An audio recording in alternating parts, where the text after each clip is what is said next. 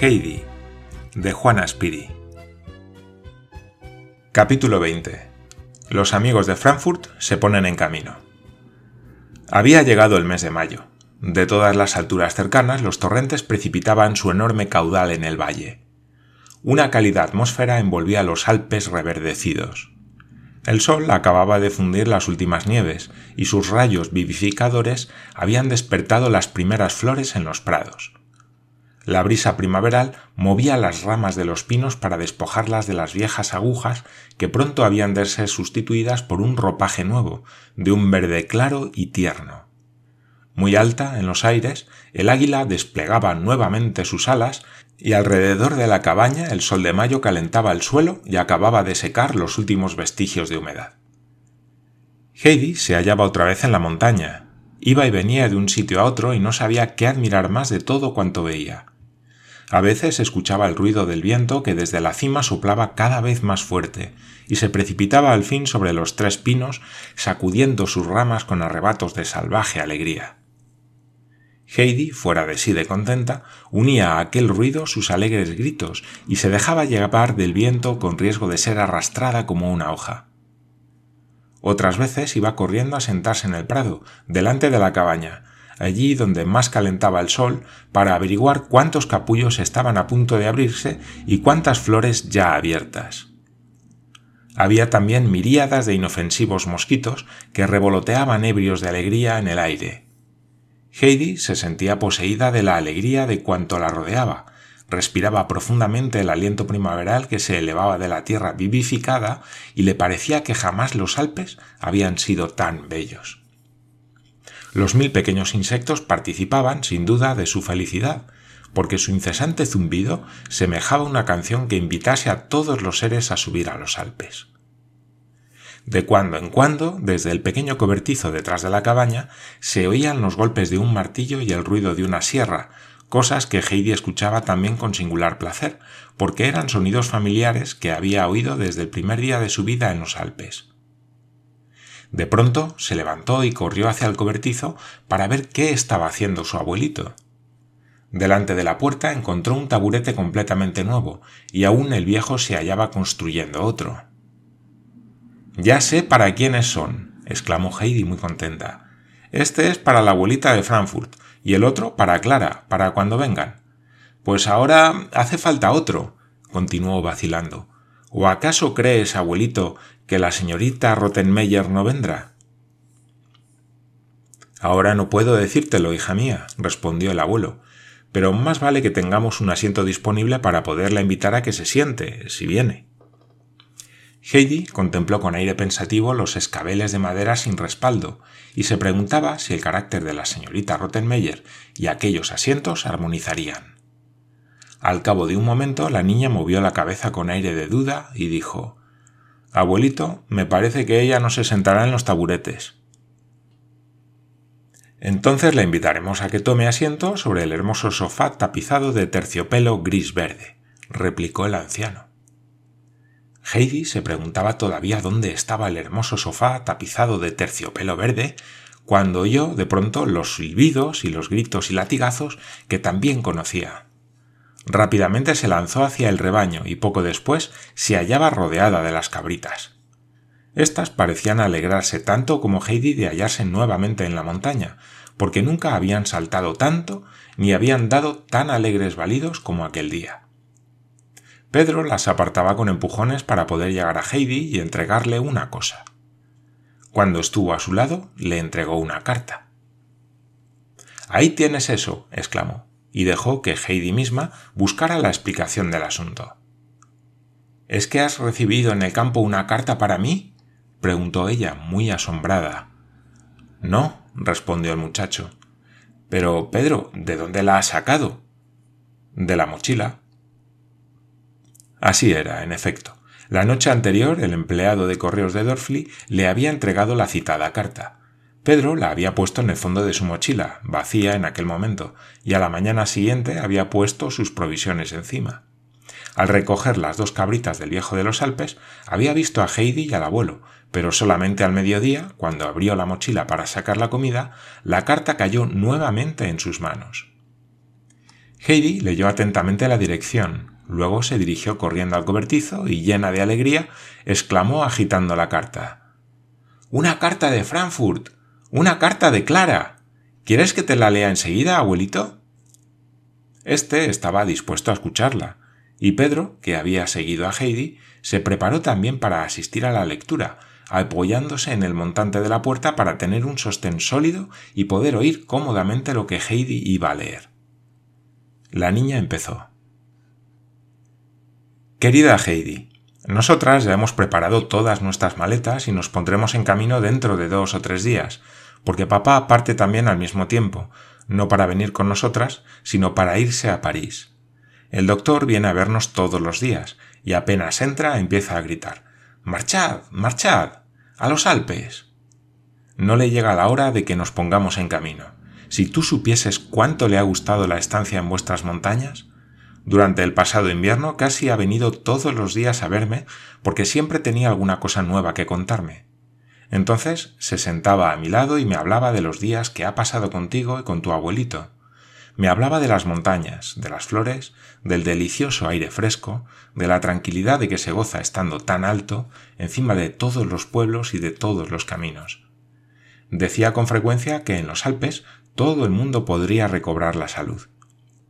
Él mismo ha vuelto completamente transformado. Hacía muchísimo tiempo que no le habíamos visto tan satisfecho. Cuánto me alegro de poder ver todo eso, de poderme hallar contigo en los Alpes, y también de conocer a Pedro y a sus cabritas. Sin embargo, es necesario que antes me someta a una cura durante seis semanas en el balneario de Ragaz, porque así lo ha mandado el doctor. Luego iremos enseguida a vivir a Dorfli, y cuando haga buen tiempo me llevarán en mi sillón de ruedas a tu casa, y juntas pasaremos agradablemente el día. Abuelita irá conmigo. Ella se alegra también de volverte a ver. Pero creo que la señorita Rottenmeier no quiere ir. Abuelita le dice casi todos los días. ¿Qué ha pensado usted, querida Rottenmeier, acerca del viaje a Suiza? No gaste usted cumplido si le gusta venir con nosotras. La señorita le da siempre las gracias con mucha cortesía, pero dice que no quisiera ser inoportuna. Yo sé muy bien lo que piensa. Cuando Sebastián volvió, después de acompañarte, hizo una descripción terrible acerca de los Alpes. Contó que se veían allí enormes rocas suspendidas sobre los caminos y que amenazaban derrumbarse, que en todas partes hay precipicios y abismos a los que era fácil caer, que los senderos son tan empinados que a cada instante es de temer una caída, y que, si bien las cabritas pueden subir saltando, ningún ser humano puede atreverse a poner allí sus pies sin correr inminente riesgo de perder la vida. La señorita Rottenmeier se echó a temblar y desde entonces ya no sueña en el viaje a Suiza como hacía antes. Tinet también está asustada y tampoco quiere venir con nosotras. Iremos, pues, solamente abuelita y yo. Sebastián nos acompañará hasta Ragaz y enseguida volverá aquí, a casa. Yo casi ya no puedo aguantar más el momento de emprender la marcha. Adiós, querida Heidi. Abuelita también te envía sus saludos. Te quiere tu buena amiga, Clara. Después de escuchar la lectura de la carta, Pedro se apartó con rápido movimiento del marco de la puerta en que estaba apoyado e hizo restallar el látigo repetidas veces y con tanta furia que todas las cabritas huyeron aterradas, precipitándose hacia el sendero con saltos alocados. Pedro corrió tras ellas, hendiendo el aire con el látigo, como si tuviera necesidad de descargar su rabia sobre algún enemigo invisible. En efecto, algo le exasperaba, y este algo era la llegada de los amigos de Heidi. La niña estaba tan contenta que al día siguiente se empeñó en bajar a ver a la abuelita de Pedro para contarle quiénes iban a venir desde Frankfurt, sobre todo quién no vendría. Todo ello era de la mayor importancia para la anciana. Conocía también todos los personajes citados y tomaba tanto interés en todas las cosas de Heidi. Esta se puso pues en camino al mediodía siguiente. Ahora que el sol tardaba ya más tiempo en desaparecer tras el horizonte, la niña podía bajar sola a la choza de la abuelita de Pedro y hallaba gran placer en hacer el camino corriendo, dejándose llevar por la brisa de mayo. La anciana ya no pasaba todo el día en el lecho. Ocupaba nuevamente su sitio del rincón y, como antes, hilaba en la rueca. Mas aquel día se advertía cierta preocupación en su rostro hallábase sumida en pensamientos tristes que desde la noche anterior la perseguían y no le habían dejado dormir. Cuando Pedro, hecho una furia, entró por la noche en casa, la anciana había comprendido, deduciéndolo de las palabras entrecortadas del muchacho, que iban a llegar de Frankfurt una porción de personas. En cuanto a lo que iría sucediendo después, Pedro no sabía nada, pero los pensamientos de su abuela eran muy negros acerca del porvenir. Heidi entró corriendo en la habitación y se fue en derechura hacia la abuela. Se sentó en el pequeño taburete que siempre estaba dispuesto para ella y contó con tal vivacidad lo que tenía que decir que ella misma se emocionó. Mas de pronto se detuvo en medio de una frase y preguntó con inquietud ¿Qué tienes, abuelita?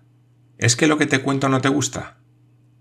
Sí, sí, Heidi, por ti me alegro, puesto que la llegada de tus amigos te causa tanta alegría respondió la anciana, esforzándose por aparecer contenta. Pero, abuelita, yo veo que estás preocupada. ¿Es que temes que pueda venir la señorita Rottenmeier? preguntó Heidi, mostrándose también inquieta. No, no es nada, no es nada, aseguró la abuela para tranquilizarla. Dame un poco tu mano, Heidi, para que yo me dé buena cuenta de que estás aún a mi lado. Seguramente será para tu bien, aunque a mí me parece que después no podré vivir. Pues yo no quiero nada para mí si tú, después, no puedes vivir, abuelita, declaró Heidi en tono tan decidido que en el corazón de la anciana nacieron otros temores. Después de oír las noticias que trajo Pedro, su abuela supuso enseguida que la gente de Frankfurt iba a venir para llevarse a Heidi. Y era muy natural que quisieran llevársela, ahora que la niña se hallaba nuevamente bien. Sin embargo, la anciana comprendió que no hubiera podido manifestar su angustia y sus temores en presencia de Heidi. ¿Era la niña tan compasiva para con ella? Podría ocurrir que se resistiera a partir con sus amigos, y esto no debía suceder. La abuela buscó un auxilio y no tardó en encontrarlo, pues no conocía otro. Heidi, dijo, ya sé lo que me hará bien y me inspirará buenos sentimientos. Léeme aquella canción que comienza por desecha esos temores.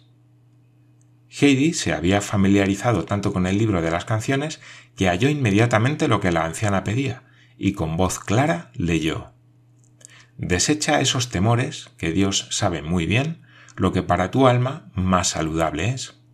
Permanece serena ante la tempestad. ¿No es Dios como un buen padre que te defenderá? Sí, sí, esto era lo que me hacía falta oír dijo la abuela mientras la expresión de angustia desaparecía de su rostro. Heidi la contempló un momento muy pensativa y luego le preguntó Abuelita, ¿saludable significa lo que hace bien y lo que cura cuando una está enferma? Sí, debe ser eso, hija mía, contestó la abuela con un movimiento afirmativo de la cabeza. Y puesto que Dios sabe lo que nos hace bien, podemos estar tranquilas, pase lo que pase, Léeme eso otra vez, Heidi, para que lo recordemos bien. La niña leyó el verso repetidas veces, porque le encantaba la serenidad que la abuelita obtenía de la canción. Entretanto habíase hecho de noche, y Heidi hubo de regresar a la cabaña. Mientras recorría el largo sendero empezaba a brillar en el firmamento una estrella tras otra. Cada nueva estrella aparecía más brillante que la anterior, como si con su radiante centelleo quisiera verter nuevas alegrías en el corazón de Heidi. Esta se detenía sin cesar para contemplarlas, y al ver que el cielo aparecía cada vez más alegre y más brillante, no pudo menos de corresponder a su mensaje, exclamando en voz alta Oh. ahora lo comprendo todo. Porque Dios sabe lo que es bueno para nosotros, debemos estar tranquilos y ser felices y las estrellas continuaron brillando y guiñando el ojo a Heidi hasta que ésta llegó a la cabaña, delante de la cual la esperaba el abuelo contemplando también el firmamento, que desde hacía mucho tiempo no había brillado con tanto esplendor.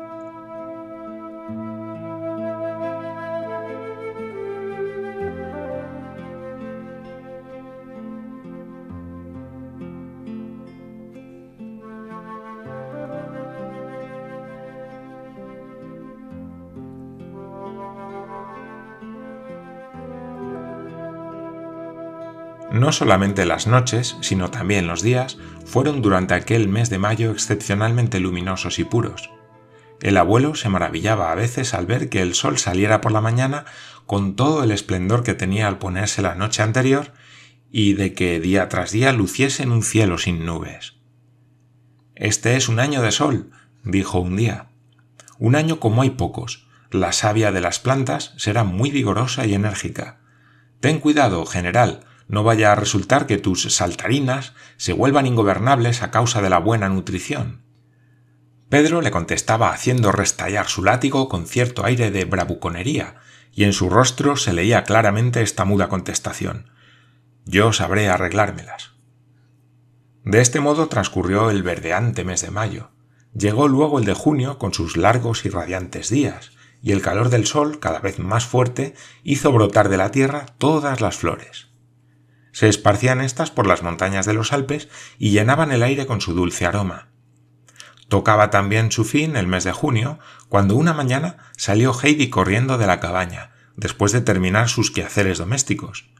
Deseaba ir a los pinos y luego subir más alto todavía para ver si la gran mata de la centaura habíase abierto ya, porque nada le parecía tan precioso como aquellas graciosas campanillas abiertas en plena luz.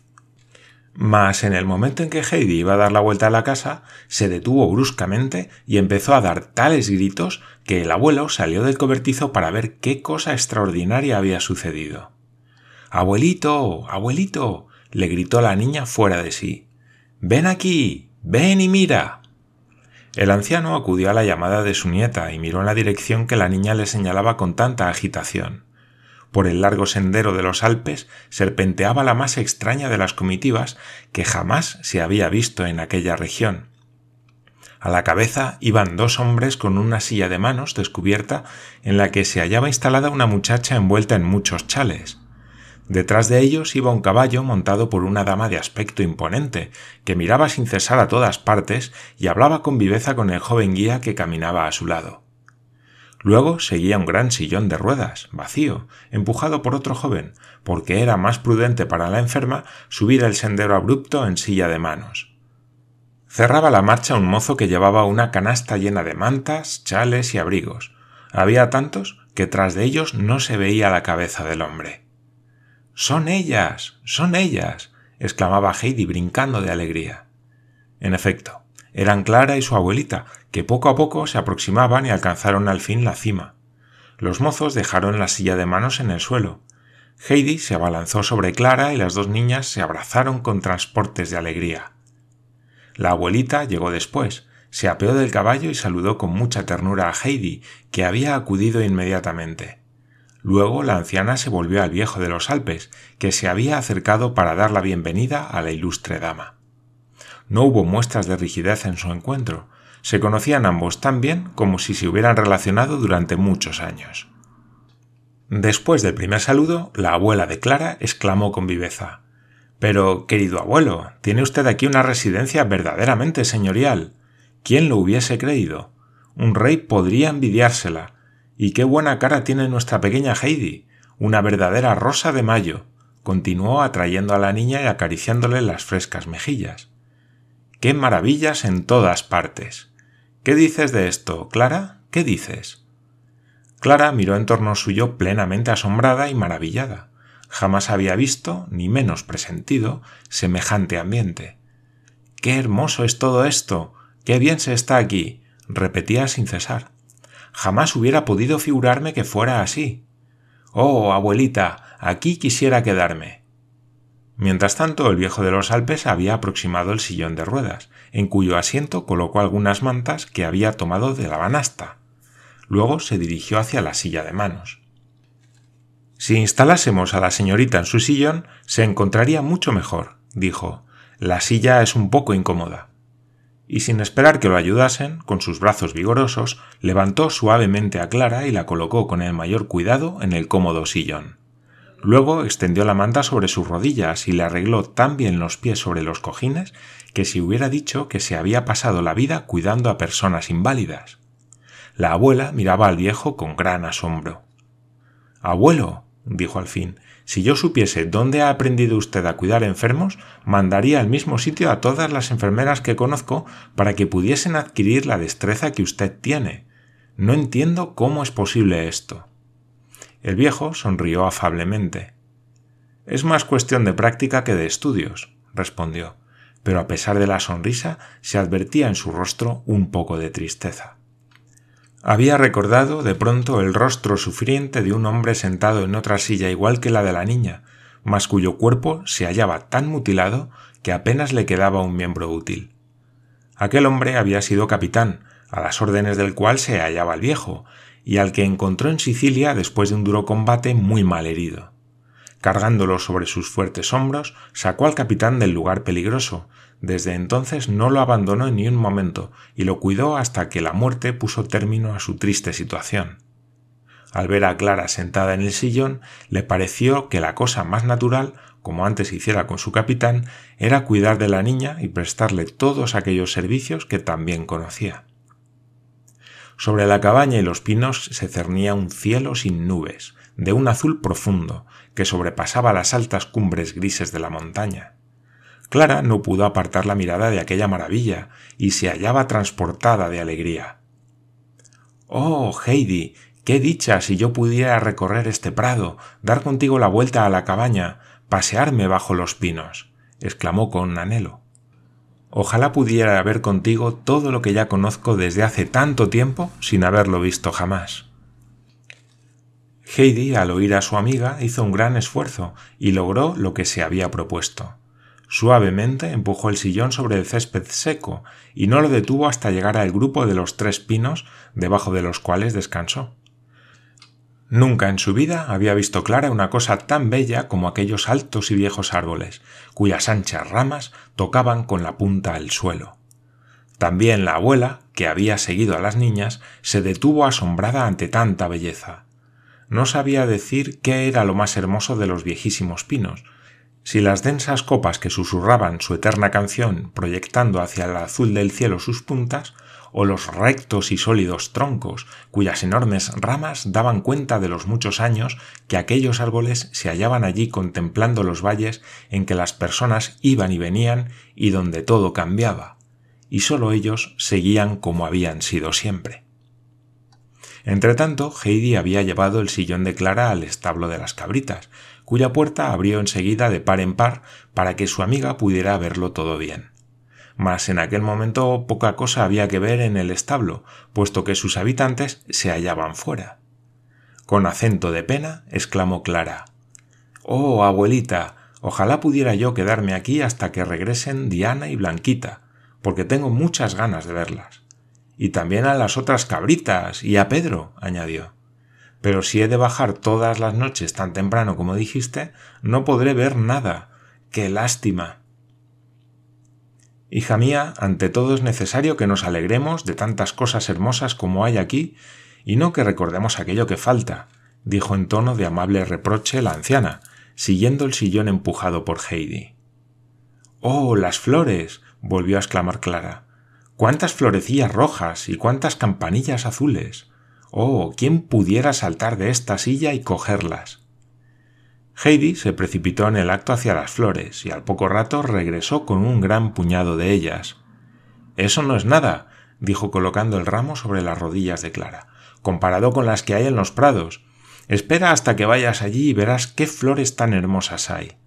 En muchos sitios la centaura roja y la pasionaria están amontonadas a millares, y en otros las campanillas azules. También hay sitios donde abundan unas lindas rosas de un amarillo tan brillante que el suelo parece cubierto de oro. Luego aquellas otras de pétalos grandes que el abuelito llama ojos de sol. Después hay unas que tienen un color moreno, con florecitas pequeñas y redondas y que huelen muy bien. Cuando estoy sentada entre todas aquellas flores me hallo tan a gusto que nunca quisiera levantarme. Los ojos de Heidi brillaban del deseo de volver a ver lo que acababa de describir. Clara se contagió de su mismo entusiasmo y en sus suaves ojos azules se reflejó el ardiente deseo de su amiguita. Oh, abuelita, ¿podré ir hasta allí? ¿Crees posible que pueda yo subir tan alto? preguntó anhelante. Oh, si yo pudiera andar y recorrer contigo los Alpes, Heidi. Yo empujaré el sillón, no temas, contestó la niña tranquilizándola. Y para demostrar lo fácil que era para ella llevar a su amiga, empujó el sillón y dio la vuelta por la casa con tanta fuerza que por poco se precipita montaña abajo. Mas allí estaba el abuelo que detuvo el sillón a tiempo.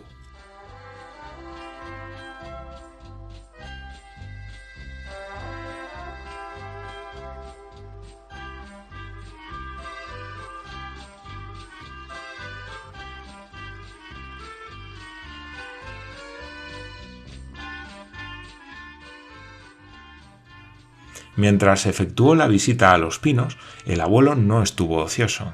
Junto al banco, delante de la cabaña, había puesto la mesa y algunos asientos, y todo estaba dispuesto para que allí mismo pudiera tomarse la excelente comida que en aquel momento se cocía en un perol en el hogar de la cabaña. No pasó mucho tiempo cuando el abuelo tenía ya todo colocado encima de la mesa. Alegremente se reunió la gente alrededor de ella. La abuela se deshacía en exclamaciones de admiración acerca de aquel hermoso comedor, desde el cual se podía contemplar el valle, las montañas y el cielo azul. Una suave brisa llevaba sobre los comensales un fresco agradable y susurraba en los pinos tan dulcemente como si el rumor se produjera para amenizar la fiesta. Jamás me ha sucedido nada igual, exclamó nuevamente la señora. Esto es una verdadera maravilla. Pero, ¿qué veo? Añadió asombrada. Me parece que estás comiendo el segundo pedazo de queso tostado, Clarita. ¿Cómo es eso? En efecto, encima de la rebanada de pan de Clara había otro pedazo del dorado queso de los Alpes. Es que esto tiene muy buen gusto, abuelita, mucho mejor que todas las comidas que nos daban en el balneario de Ragaz, aseguró Clara, e hincó el diente con buen apetito en la sabrosa comida. Come, come, dijo el viejo muy satisfecho. La brisa de nuestras montañas es la que suple la pobreza de nuestra cocina. Y así continuó la alegre colación. La abuela y el viejo se entendieron muy bien. Su conversación hacíase cada vez más animada. En muchas cuestiones acerca de las gentes y de las cosas tenían la misma opinión. Parecía que los dos hubiesen disfrutado desde muchos años en relaciones de excelente amistad. Así transcurrió agradablemente el tiempo. De pronto la anciana miró hacia el cielo y observó Pronto hemos de prepararnos para bajar, hija mía. El sol va declinando y los hombres no tardarán en volver con el caballo y la silla de manos. El rostro alegre de Clara se llenó de tristeza y con insistencia suplicó Una hora más, abuelita, te lo suplico. Aún no hemos visto la cabaña por dentro, ni la cama de Heidi. Ojalá tuviera el día diez horas más. Eso sí que no es posible, observó la abuelita, pero añadió que también le gustaría ver la cabaña por dentro. El viejo se levantó enseguida de la mesa y llevó el sillón con mano firme hasta la puerta, pero no pudo pasar por ella porque el mueble era demasiado ancho. El abuelo no vaciló un momento, cogió a Clara en brazos y con ella penetró en la cabaña. La abuela entró también, y yendo de un lado a otro, admiró, como ella, las cosas de aquel hogar sencillo y rústico, complaciéndose de que todo estuviera en tan buen orden y tan aseado. Eso que veo ahí arriba, Heidi, debe ser tu cama, ¿verdad? preguntó, y sin temor subió por la pequeña escalera de mano al desván donde estaba el heno. Oh, qué bien huele esto. qué saludable debe de ser dormir aquí. Después se dirigió a la pequeña ventana practicada en el techo. Detrás de ella subió el abuelo con Clara en brazos. Heidi tampoco se quedó abajo. Todos se hallaban en torno del lecho de Heidi. La anciana, muy pensativa, lo contemplaba, aspirando de cuando en cuando con placer el fuerte aroma del heno fresco. Clara quedó estática delante de la cama de su amiga. Oh, Heidi, qué bien duermes aquí arriba. Desde la cama puedes contemplar el cielo. En torno tuyo tienes este delicioso aroma, y además oyes el susurro de los pinos. Nunca he visto un dormitorio tan divertido y tan lindo. El abuelo echó una mirada a la abuela. Si la señora me lo permite, dijo, y quiere creerme, no me parece desacertado que Clarita se quedara aquí en la montaña algún tiempo. He visto que ustedes han traído consigo bastantes mantas y chales. Con ello podríamos hacerle aquí una buena cama, y en cuanto al cuidado de la niña, la señora no habría de preocuparse, porque de eso me encargaría yo muy a gusto. Clara y Heidi empezaron a gritar de contento como dos loquillas que eran. En el rostro de la abuela se transparentó la profunda alegría que sentía. ¡Qué hombre tan maravilloso es usted! exclamó. ¿Qué cree usted que pensaba yo en este momento? Pues que una estancia aquí en la montaña habría de ser excepcionalmente beneficiosa para mi nieta, pero no me atreví a decirlo porque pensé también que sería muy incómodo para quien la hospedara, además de las molestias de tenerla que cuidar. Y ahora usted ofrece todo esto como si nada significara. En verdad, querido abuelo, le quedo agradecida de corazón. La anciana estrechó efusivamente la mano del viejo, y éste correspondió con la misma efusión. Enseguida el viejo puso manos a la obra. Volvió a llevar a Clara al sillón que quedó delante de la puerta. Heidi lo seguía sin saber qué hacer, tanta era su alegría. El abuelo recogió todos los chales y mantas para subirlos al desván. Ha sido una suerte que la señora se haya provisto de todo, como si se tratara de una campaña de invierno. Todo esto nos viene ahora de perlas. Querido amigo, contestó la anciana, que se aproximaba en aquel momento, la previsión es una virtud que protege contra muchos males. Si durante un viaje por sus montañas no sobrevienen tempestades y lluvias, se puede hablar de suerte, pero esto no debe impedir que nos preparemos para todas las eventualidades. Y ya ve usted, los dos estamos de acuerdo en que mis medidas han servido para algo. Entretanto, los dos habían subido nuevamente al desván y empezaban a extender las mantas para formar con el heno una buena cama. Había tantas mantas que cuando terminaron su obra más que lecho, parecía una pequeña fortaleza. Ahora ya no puede penetrar el heno a través de las mantas, dijo al fin la abuela, volviendo a probar con la mano la suavidad de la cama, en la que, a causa del espesor de las mantas amontonadas, no se notaba el heno que había debajo. Satisfecha de su obra, la anciana bajó la escalera y se volvió a reunir con las niñas, las cuales, con rostros ardientes, hacían proyectos acerca de cómo emplearían el tiempo desde la mañana hasta la noche durante el tiempo que permitirían a Clara permanecer en la montaña. ¿Y cuánto tiempo podría estar allí? Inmediatamente preguntaron a la abuela acerca de tan importante asunto. La anciana contestó que no podía decírselo, que era preciso preguntárselo al abuelo de Heidi, y como éste en aquel momento se reunió también al grupo, las niñas le interrogaron enseguida. El abuelo contestó que unas cuatro semanas sería justamente el tiempo necesario para poder juzgar si el aire de los Alpes dejaría sentir también su benéfica influencia sobre Clara. Las niñas, al oír la respuesta, manifestaron ruidosamente su satisfacción, porque no habían esperado poder estar juntas tanto tiempo. En aquel momento vieron llegar a los mozos portadores de la silla de manos y el agua del caballo, los dos primeros regresaron inmediatamente al pueblo. Cuando la abuela se dispuso a montar en su caballo, Clara exclamó alegremente Oh, abuelita, ahora la despedida no puede causar pena, porque aunque te vayas, vendrás de cuando en cuando a verme, y entonces todos estaremos contentos. ¿Verdad, Heidi? La abuelita montó a caballo. El viejo cogió las riendas y lo llevó con mano firme por el abrupto sendero de la montaña. De nada valieron las protestas de la anciana, que no quería tal sacrificio.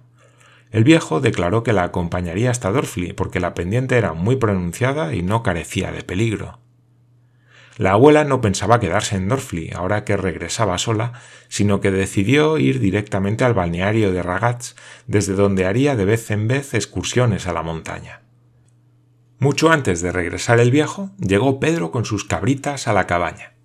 Cuando los animalitos se dieron cuenta del sitio donde se hallaba Heidi, se precipitaron hacia ella y las dos niñas se vieron inmediatamente rodeadas por los animales.